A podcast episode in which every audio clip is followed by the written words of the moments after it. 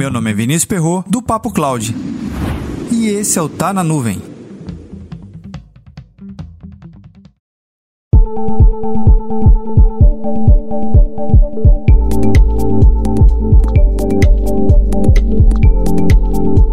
Você tem duas demandas. Uma é implementar um ambiente de desktop virtual em nuvem e a segunda, otimizar essa implementação da forma mais rápida possível. Como é que você vai fazer isso?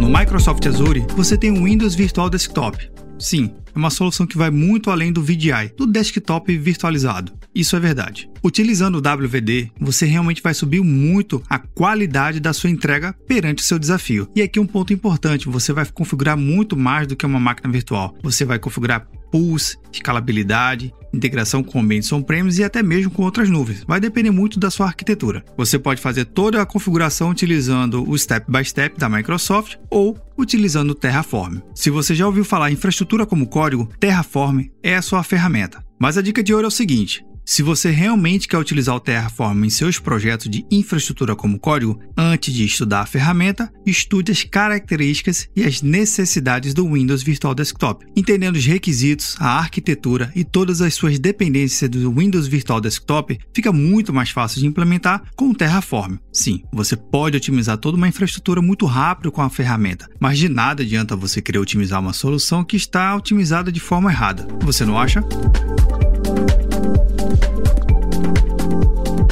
E aí, já conheceu o Terraform? Já utiliza essa solução?